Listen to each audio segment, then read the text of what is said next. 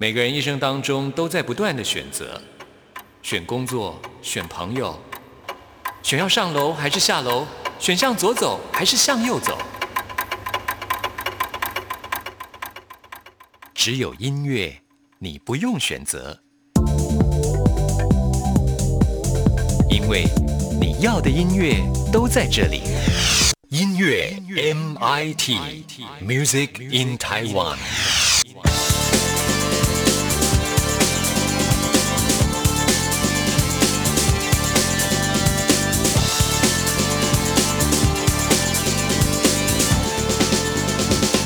亲爱的听众朋友，大家好，欢迎收听今天的音乐 MIT Music in Taiwan，我是谭志毅。在今天的 DJ 音乐盒单元当中呢，我们很高兴邀请到的就是二胡演奏家陈家坤老师来到我们节目里。最近呢，他推出了最新的专辑，专辑名称叫做《扬扬起的扬》。那今天很高兴呢，就要请他来跟我们听众朋友做介绍。呃，陈老师您好，谭姐好，大家好。是的，哇，很厉害哦！一年就推出一张作品，对不对？我记得上次访问你的时候，也差不多是在这个时刻。好像是对，那什么样的动力会让你每一年都想要推出一张演奏型的专辑，而且你都会有一定的特色，就是你通常都是、呃，就推出比较传统的音乐的作品。呃，因为其实我每一年都有自自己的一个个展，就是独奏会嘛。那呃，其实演了这应该陆陆续续从一九九九九年，每一年几乎都有一场，一直到最近这样。那其实长期累积下来，就觉得好像没有把录音留下来，有点可惜。就是观众听完现场开心完就拜拜了，后来才会有了这个想法，然后想说，呃，趁年轻就把它录一录这样子。是，其实我们上次访问您的时候啊，我们就知道，就其实你拉的这个音乐的曲风是很多元的啊、但是呢，你会比较坚持，好像在出专辑的时候会比较偏向呃这个传统一点的、比较经典的一些曲目。其实这个并不是那么的容易啊，为什么你要选择这么困难的一条路呢？呃，应该是说呢，我很喜欢二胡本身它的一些声音的变化跟弹性。那呃，早期的作品它很强调风格性，那所以你就会听到说你的很多的手法。的变化，那在声音上你就可以去玩，就可以玩声音嘛。那玩的过程中，我就觉得说，诶，跟现代当代的作品比起来，其实它更有特色，嗯而且更让一般的族群可以接受所谓的二胡的音乐。所以由于是这样的动机，所以我才做了尽量做传统所谓的传统的这个二胡作品，这样。是所谓的这个传统的二胡作品呢，就是说呃，历经比较长的时间，而且都是一些经典的名作啊。对。那其实说到这些经典名作要来演绎的时候，那真的是难上加难了，因为呃，在过往呢已经有很多的二胡大师演出过啊。那现在呢，你要来重新的诠嗯。释，就是不能够失掉原来传统的精神，是。可是呢又不能没有自己的风格。我觉得这个中间的拿捏是蛮重要。你是怎么样来诠释，让你呢经常成为呃这个金曲奖的这个常客呢？嗯，应该是说呢，新呃作品它本身有它的音乐中就是思想嘛。那它如果是一个快乐作品，你当然是朝那个方向去处理。那呃早当然有可能是首演的演奏家是非常知名了，那大家对他的既定版本可能是都已经很固定。这时候你要突破的话，你必须从你对曲子的认识重新再琢磨，然后在演奏手法上重新再给新的东西进去，比如说在呃滑音啦或者力度啊这些很细的小东西上做点变化，或甚至在时间上做点变化。嗯，所有的呼吸啦、乐句上去做整调整，然后就可以呃逐渐有自己的一个风格，或者是自己的一个脚步出现，这样。是，可是，在你这张作品当中，虽然有六首曲子，可是呢，我们可以看得出来它的不同的这个音乐的风格。比方说，它可能有这个陕北的民歌，有新疆的民歌，呃，有各地不同风格的音乐作品。其实，在诠释起来，那些手法都是不一样的吧？对，当然当然，你不能用同样的想法去套用这样。嗯，所以这个是有难度的。对，的确，你在琢磨每个作品的时候，当然考虑到它地域人文啦，或者语言啊，那你就可以去做点调整。那我也会去参考所谓大师级的版本，或者是一般演奏家的版本，然后再融合我自己的想法，然后看看中间有什么差异性，或者是有共同点这样子。我蛮喜欢玩版本比较，就是哎听完之后，然后自己去找一个喜欢的版本，然后重新做融合。所以，当你们要正式演出一首作品的时候，是不是你也会去试着诠释过很多次之后，你会挑选一个你觉得自己最满意的版本之后呢，再来演出，是这样吗？对，的确是会这样，就是比较过，哎，觉得这个版本比较靠近我自己的想法，甚至说，可能我这个段落的某个句子是用这个演奏家的想法，或者那一句是用我自己的想法。然后最后是融在一起。是，那我很好奇的就是，我刚才讲，其实我们介绍，比如说呃，像陕北啦，或者是新疆，其实地域上差异是很大的啊。就连语言，可能他们用的方言也都不一样，音乐的特色或者是人文风情，其实也是截然不同的。对。那身为一个音乐家，然后你要去适应这么多不同地方的知名的作品的时候，其实你们是怎么样来练习，让自己能够最贴近那样子的一个曲风呢？好，嗯，比如说如果是新疆的音乐的话。呃，你现在其实我们拜这个科技之赐啊，网络啊，YouTube，所以你可以很容易找到嗯类似的素材，比如新疆音乐好了，假设你就在 Google 上就先找新疆音乐，或者你知道它是维吾尔族或者塔克任何一个族都行，你就先搜寻完，然后找到作曲家的相关素材。作曲家可能会提醒你这个是什么样的音乐素材创作，那你就去找那样的素材。Google 完，甚至在 YouTube 找，你就可以找到很多可能是唱的或者是器乐演奏，那你就去听听看，是不是跟你的作品有点雷同？那因为毕竟是移植作品，或者是呃拿那样的素材来创作，所以一定会找到相关的元素出来。那你就多听几遍。多哼唱几遍，你就会有那样的感觉了。对，所以不是呃这个曲子拿来就开始直接拉了，而是必须要先做很多很多的功课。因为现在很方便，也不用去图书馆啊，也不用买什么很多的唱片，你就可以在家里 YouTube 打开就可以找。对啊，因为这个音乐的东西有的时候真的很难用文字去形容，说这里要拉多长，那里是什么样的感觉？好在呢，现在有很多的影片哈，也可以看到呃其他这些音乐家他们呈现的作品。但是这种东西都是参考，因为我们刚才前面提到了嘛，每一。一个演奏者，他都必须要呃演奏出自己的一个风格，是这样子大家才能够接受嘛啊，不然完全 copy 也不是办法，对。而且呃，我想这种 copy 的话，也没有办法说让大家能够接受哈。所以就是呃，做完功课以后要内化，内化以后才有办法呢，再把它演奏出来。是的。所以这个就是考验着一个演奏家的这个技巧的呈现了哈。虽然我们会觉得好像呃，在这些传统的曲目上，它的一些技法来讲的话，可能。有些现代的曲子会故意把它编得很困难，是啊，传统可能没有这么的花俏，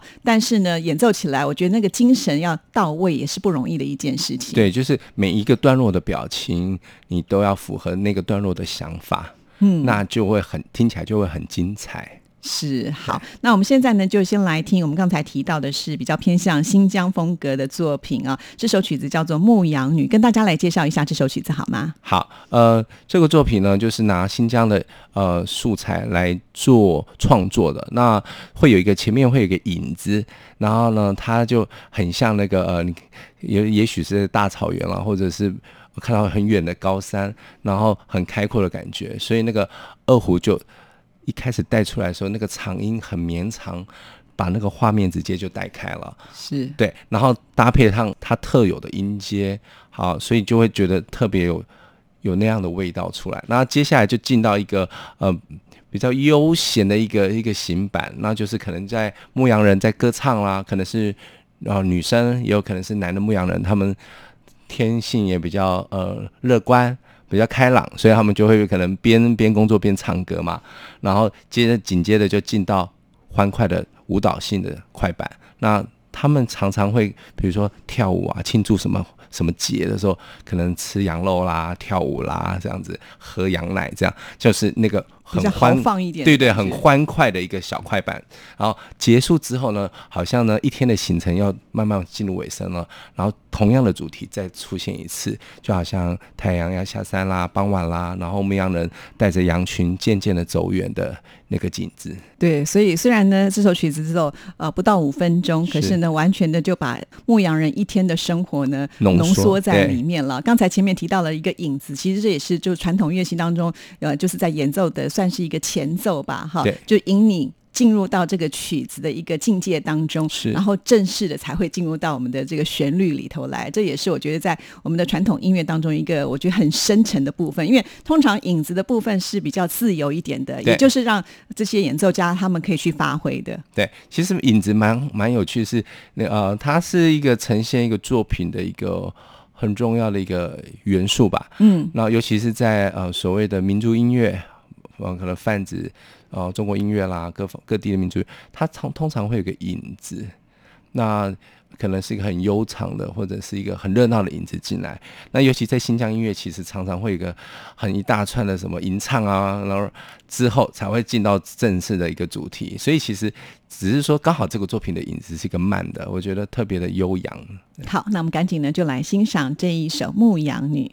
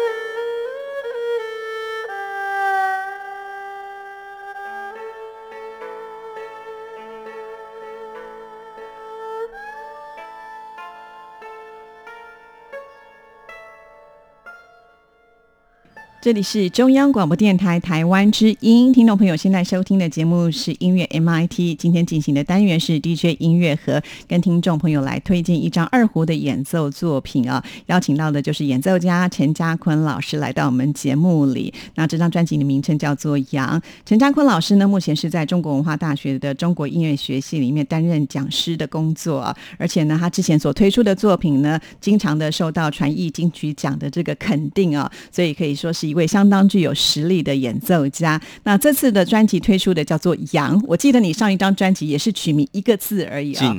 对，为什么你都喜欢选一个字的主题来当做你的专辑？呃，可能打字比较好打一个字。是吗？开玩笑啊。呃，这次取《羊》呢，是因为嗯。其实这个专辑其实已经在去年都已经录好了嘛。那因为在考虑发行的时间，那本本来就是压在今年要发，可是刚好今年又有疫情，对不对？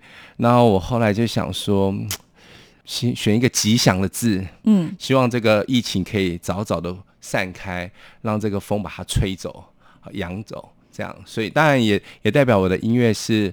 可以舞动人心，可以鼓舞人心的，然后扬起你内心最深刻的那一点点激动吧。是，所以它有很多的含义。虽然是简单的一个字，但是呢，有点像是说，好，我们前一段时间都是比较呃这个低沉的，对，这个时候呢，就要开始正式的往上飞扬了啊。对，对，哇，这种感觉是蛮好的。好，那其实我们再回到二胡这个乐器啊，其实我们就觉得这个乐器很不简单，只有两条弦，可是它可以非常的优。扬有的时候呢，又可以呃非常的哀怨。那有的时候，它甚至还可以模拟人的声音、马的叫声、马蹄声什么之类的。我觉得这个乐器，它其实在演奏技法来讲，真的是非常的复杂，对不对？嗯，它可以很复杂，那它也可以很简单。就是说复杂化，可能就模模仿，比如鸟啊、马啦、青蛙之类的，那模模拟的声音嘛。但你也可以让它很简单，就是很单纯的就是。纯粹的音符去表现你要的这个色彩也行的。是我常常觉得二胡这个乐器，它的色彩非常的强烈。对，它要跟其他的乐器一起合奏的时候，它很容易就凸显而出。是，所以常常如果要找一些就是可能伴奏或者其他的乐器的时候，你们都怎么样去平衡像这样子的一个音乐的表现呢？呃，因为二胡属于线状的乐器，就是呃线条类，就像提琴啦、cello 大提琴这样，都是属于线条，就像人声一样，都是属于线条。那我们在搭配的时候，通常会搭配点状乐器，比如钢琴是点状乐器，或者是扬琴是点状乐器，或者是弹拨乐器。对，就是让我们点到线到面的呈现。哦，那如果都是线状乐器的话，可能在时间的切割上，就是那个节奏的感觉，它会比较没那么明确。嗯，所以我们通常是搭配钢琴啦、扬琴，甚至是比如古琴啦这样子的点状乐器。是说到了古琴，在这次的专辑当中的开门曲第一首曲子呢，其实原本就是古琴曲《关山月》，这也是相当经典的一首曲子啊。那为什么会想要来改编，就是古琴曲成为二胡曲呢？嗯，因为二胡通常的技巧就是啊，左手按每个指头按一个音啦。那最多就是啊划来划去嘛。那古琴曲其实他们有很多，除了拨奏以外，他们还有很大量的滑音跟泛音。那这两个技巧其实逐渐的应用在二胡上。那我特别喜欢古琴的那种很沉稳的声音，然后滑弦的那就那种滑来滑去的声音。虽然听不到什么音高，但是你就听到它。你有没有觉得在滑那个声音的时候，好像就是高手在过招？我常常都会有，因为高手过招的时候，不是会有那种空气声，就是掌飞出去之后，其实它是有声音的。对对，所以我觉得古琴它是一个相当具有内涵的乐器，虽然它的音量很小，它也没有办法说演奏的多么的热闹。可是如果你仔细的静下心去听古琴音乐的时候，你会觉得它非常优美的一项乐器。对，那因为我也蛮喜欢古琴音乐，所以我后来想说，那我来移植看看。哦，关山月。那当然，之前其实也有其他演奏家有移植，但是就是版本上有些有些区隔。那我在指法的安排上就尽量模仿古琴在琴弦上滑动的感觉，所以常会有一大段或者少数的几很多音是用同一个指头上下移动。那主要是挑战可能就音准上。它就是一个难关嘛，因为你本来是两个音不同指头，现在是一两个音是同一个指头，然后滑来滑去，所以就会制造出那种悠远的一个声音的音色的效果，嗯，蛮我觉得蛮有味道的。这就是我们刚才前面讲的哦，就是说呃，怎么样来凸显你的特色？是这个时候就是你想要去把它表现出来的对。虽然它原来是古琴曲，可是我们希望移植的时候，古琴的精神是在的对。然后呢，挑战用二胡的演奏技巧，而且是一个高难度的演奏技巧。刚刚才有提到，就说一个手指头要在那边去划来划去的时候，什么样是你最要去表现那个重点的音，就要拿捏的非常的准确了。对，那那个是左手的技巧。那当然在滑的过程中，你还是要有一些的 A D 不不一些大小声，那你偶尔还是要靠右手去去拉一些虚实的一些变化。所以同时两手都在做一些细致的变化。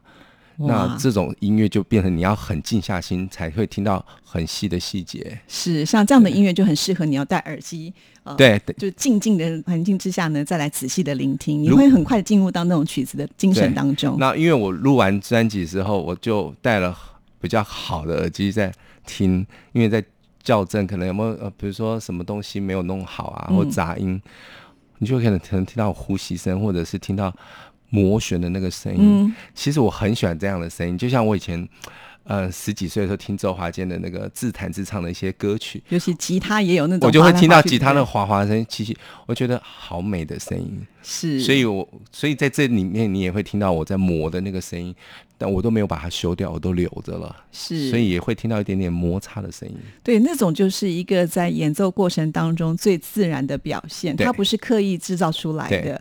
好，但是你如果把它完全的消除掉的话，就好像又少了什么东西。对，所以其实是是蛮蛮蛮淳朴的一个音色，质地蛮纯的一个音色。是，这也就是为什么音乐家们总是希望能够用这个品质最好的呃，像 CD 啦来呈现哈，因为有的时候它的那个呃精细度呢会比较强烈一点。那如果要听像这样的音乐的时候，真的建议大家可以戴耳机哈，我觉得那个立体感啊，还有就是它的那个温度呢都会呈现出来。好，那我们现在就来听这一首《关山月》。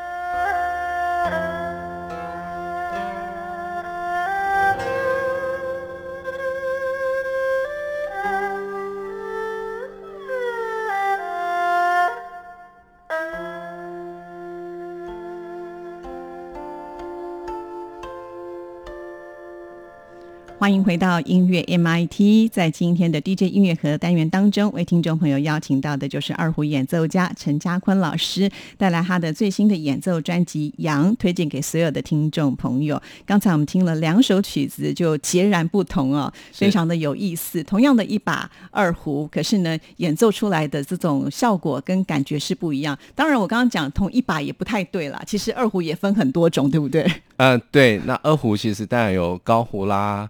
基本的二胡嘛，那还有一个低音二胡啊，甚至还有中胡。那二胡里面可能我又用呃不同定弦的二胡去去呈现，像刚刚的关山月就是用基本的二胡，然后调第一个大二度就调成 C G 定弦，所以它听起来声音比较沧桑一点。那如果刚刚牧羊女的话，就用标准的 D A 的定弦去演奏的。哦，你看多复杂！虽然说两条弦，我们现在才发现，就是不同曲子的时候还要搭配不同的乐器来演出。虽然它都是二胡哈，可是呢，你就会发现这里面有很多很精细的部分。所以，其实当你们每次在换这些乐器的时候，是不是马上就能够很上手，第一次就可以拉得很成功呢？所以你平常在做练习的时候，你就要。你练完这一首，你就要换另外一款二胡的话，你就要多去练几遍。我会问这个问题，就是因为因为你常常要演出嘛，尤其在台上演出的时候是没有时间让你去缓冲的，对，所以你必须拿到乐器之后，你就要拉出那个是最精彩的声音。所以我觉得这对演奏家来讲是一个很大的考验。对，因为换乐器它本来就是一个风险，嗯，尤其在演出的时候，所以你私底下你要多换几次，你可能练完这一首，你就要换下一首。去适应这个差异性，是，所以还是会有那个细微的差异的部分。因为每一把弓的手感会有点不一样，真的。除非你你你下了台还是用同一把弓换到另外一把二胡，那很麻烦吧？因为你不是卡在那个弦里头。很快来，要三十秒就换完。哦，真的。但是你可能会心里也会紧张，因为要换弓干嘛的？是啊，因为那还要调紧它的那个松紧度嘛。对，它不像小提琴，它弦跟那个弓是分开来的。二胡比较特别，它是卡在弦里面的。对。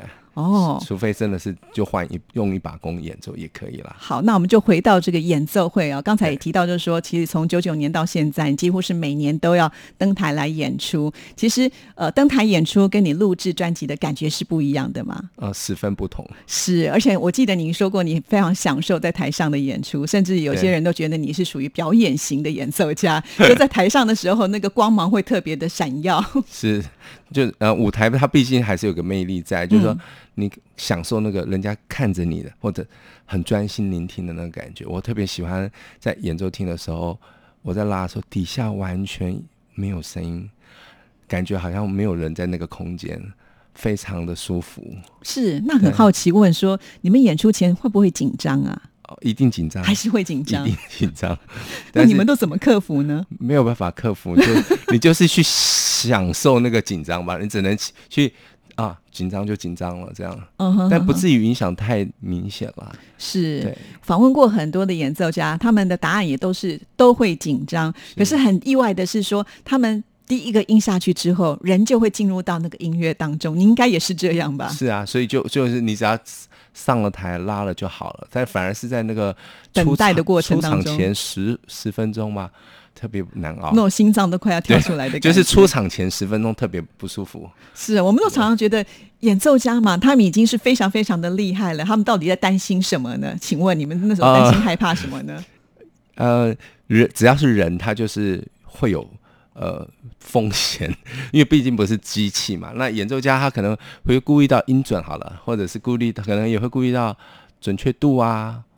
那或者情绪上，有些人上了台突然没情绪，也很难说的；或者情绪太多也不行，所以很多东西你必须是要很控制的。嗯哼，那你自己会不会有一些就是习性？比方说上台前一定要怎么样怎么样，会有这样子的？我上台前，我偶尔会在后台先尖叫两声再出场，就大声吼两声，然后然后可以吹出去，就是释放点压力吧。是，所以真的很有意思啊！就是说，已经每年固定要来演出了，但是呢，每一次要上台那前十分钟的时候，其实会想说：“我干嘛？”那么的 还是有很多很多的压力在，然后呢，会可能胡思乱想。可是很有意思，就是当你们这个进入到音乐的状态之后呢，就可以恢复到正常哈。是，那又很享受那种在舞台上的表演的这种氛围。那刚才提到，就是说人嘛，在台上都是会有一些情绪，那有的时候情绪太多，可能太饱满也不好。但是有有的时候有观众在下面，他们也会有一些回馈跟反应。比方说，你可以感受得到，在台下的人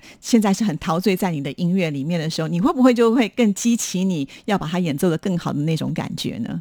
哦，通常就是进入音乐状况下就不太会管观众了吧。哦，真的，就是就是自己做自己的事，嗯哼，对。但如果说你你出神了，观众也感受得到你出神了，哦，是，对，所以是很很微妙。你可能你可能不知道，但是观众一定知道。是，而且最主要就是要顾的东西真的很多，因为有时候独奏会你是主角，但是还有很多的配角在旁边，他们都是要跟着你一起，所以那个责任很重大，也没有太多的心情去分心吧。对，就是只能上台，大家顾好自己，然后他们不要出乱子就好了。对，那你有没有就是在演奏会过程当中觉得最难忘的一种经验是什么？可不可以跟听众朋友分享一我下？那我都要想一下。就是比较惊险啦，或者是什么突发的状况啦，然后你们有一个很棒的解决的方式之类的。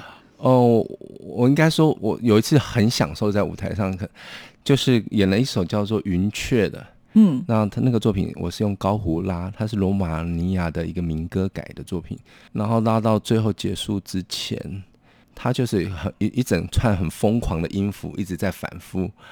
我印象中，朋就是演奏家们跟我练得很熟了，所以我那个时候就有一点点的即兴，就是让它次数再多几次，就没有照原来彩排的设定下去，然后很疯狂的多了几次，然后很快速就把它收掉，然后大家收的很整齐，那观众当然就会觉得很嗨嘛。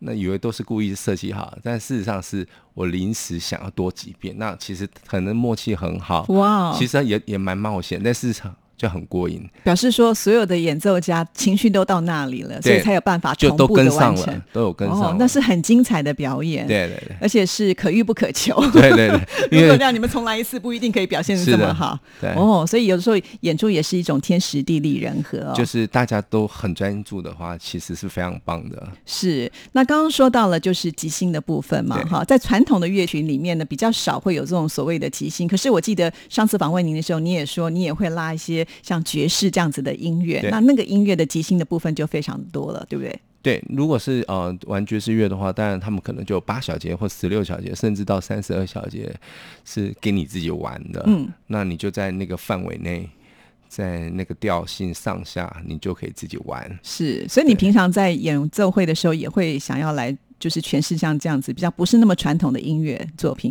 以前会了，最近比较少安排，为什么呢？就觉得觉得压力好大，因为嗯、可能想把现在眼前的这一块比较严谨的这一块传统音乐顾好，嗯所以爵士那块就比较少去碰。是是，但是我记得你是很早开始，我很早第一批，对不对？啊，很很早，应该有二两千年就在玩了吧？两千是，我就记得你是一个二十年前就在玩这个。很早你就想说，哎，应该有一些新的突破哈。可是当你玩了一段时间之后，你会觉得，哎，传统的、古典的，呃，还是它有非常强烈的精神在，是需要你们在花更多的心思来顾这一块。所以你每次推出的作品大概都是这样。对，对，好，那接下来呢，我们再来推荐一首曲子啊，为大家要来安排的是哪一首呢？呃，刘波曲，好，为什么会选这一首？这个也是一个呃一个盲人的民间艺人创作的。那这作品呢，它蛮特别，是用呃 G D 定弦，呃，它的弦就比较粗，弦比较粗，它的声音就比较哑，比较沧桑一点。所以那这个的二胡就比较琴筒比比一般二胡大差不多一公分。前后左右就大再大一点，它杆子再长一点，就稍微大一点点嗯，声音就比较苍老，很像那个可能比我老了差不多十岁的五六十岁以上的那种年长的长者在诉说他的这个历史。嗯，也就是说，其实他可能是颠沛流离，对啊，然后就是他把他自己的呃人生比较悲惨的故事呢，透过这个流波曲呢，把它诠释出来。是原来刚才我们才发现，那个桶的大小跟弦的长短也会不一样，都不一样的。是，所以对就是我们前面问到说，那个手感就在这边就要呈现了，对不对？对因为这个弦的粗细不同的时候，你可能在手的用力上来讲，它就会有一些差异性了，对不对？对，因为弦粗的话，你的左手可能就要力会要多一点。那弦越粗，你左手就越吃力。那通常在这些曲子，他们一开始的时候都会写的很清楚，这是需要用什么样的呃二胡吗？还是说你们在拉的时候，你就说，哎，这样的声音的诠释出来的音色并不是我想要的，然后就会想办法再去找，就是你想要的那个乐器来把它填充上去，是这样吗？因为当时的当时呃，他们的民间艺人，他们也不会特别说我拉的就是叫低音二胡，其实是因为后来我们把它细分类了，那他们当时只会定说，哦，我是要用。哦，指中老禅，禅以前都是蚕丝弦嘛，然后就他们是用比较粗的弦，还是用比较细的弦，然后他们定弦，他只会说我们要定什么音高的的调而已，他们不会去说我们要用什么二胡，不会，嗯，那是因为我们想要达到那个效果，那你就必须去找那样的声音出来，所以是他们就去改革乐器啦，后来就弄出这样子这个尺寸的琴出来，然后我们就。装上比较粗的弦，是尽量去达到那样的声音啦。那有没有算过，就是二胡大概会出现有多少种类的二胡呢？基本上常用在国乐团常用好了，比如说高音胡琴就高胡嘛，基本的二胡，那中胡主要是三种，那偶尔会呃板胡，板胡又分高中低有三种，那再加上金虎，金虎又分两种嘛，一个西皮一个二黄。这样就几个了哇！所以真的非常非常的多。提到的这个金胡跟板胡，可能在外形上跟二胡有点不太一样了，对不对？那那那这个孙文明很特别，就是刘伯曲这作曲家，他的作品的定弦都很不一样，跟我们正常用的这个 D A 的定弦都不一样，所以他的作品的流传相对就没那么广，因为难比较难，他就难，所以真的没什么人愿意拉。哦，了解了，就是因为平常你们就是拉琴的按弦的那个把位都不一样了，对，不一样，所以你要重新去适应。对，那难度高的时候，大家就比较会却步了，它就流传不容易了嘛。哦，对，那你这次挑这首曲子，也是希望能够在这张专辑当中呈现出不一样的风格嘛？是这样子吗？因为我很喜欢这个作品，它音符很简单，但是它可以表达比较深沉的一种内在的情绪出来。嗯，然后他都是在嗦、雷、咪、嗦、哆，就是就这几个哆、嗦、拉、哆，就是四度音程加上三度音程，就是这两组在在变化。那我就很享受中间的一些滑音的过程啊，或者是右手的浪弓晃了一下的那个波音，我们有些时候叫波音，那所以就会。享受那个音色的变化过程，是因为刚才有提到，就是这位作曲者呃孙文明，他的眼睛看不见嘛，所以我觉得他是用耳朵跟他的心灵在创作这首曲子，所以跟我们的这种有画面的感觉是不一样的。对。所以很多那种细致的声音，你很认真的去听的话，你就可以把这首曲子的精神的这种味道给感受出来。对，那他拉琴比较粗犷，我听我有他的唱片，嗯，就早期他们把它拷成 CD，他的拉琴声音是比较粗犷，然后声音比较有力度，所以呃，跟前面我刚刚说的那个比较细致的声音又不太一样。对，这就是你要赋予他的新生命的。对对，我就是要去弄一点粗粗的沧桑的声音出来，甚至有点哑哑或虚的声音出来。不是每个音都要拉成很完美，所谓的很漂亮的音色了。是是是，哇，真的是很不简单哦。透过这个专访之后呢，我们才知道，其实，在演奏的过程当中，真的要因为不同的曲子要去做不同的设计。那演奏家呃，虽然感觉好像这些曲子它并不是多么复杂的一些呃旋律或者是技巧，但是里面有好多的精神，其实这才是真正的功力所在啊。好，那我们现在呢，就来欣赏这一首流波曲。那也今天非常的高兴。邀请到的就是陈家坤老师来到我们节目当中，推荐了这么棒的音乐作品，也祝福这张专辑能够继续的入围。好，谢谢谭姐，谢谢，谢谢大家。那我们今天的节目呢，在这里要跟大家说声再见了，谢谢您的收听，祝福您，拜拜。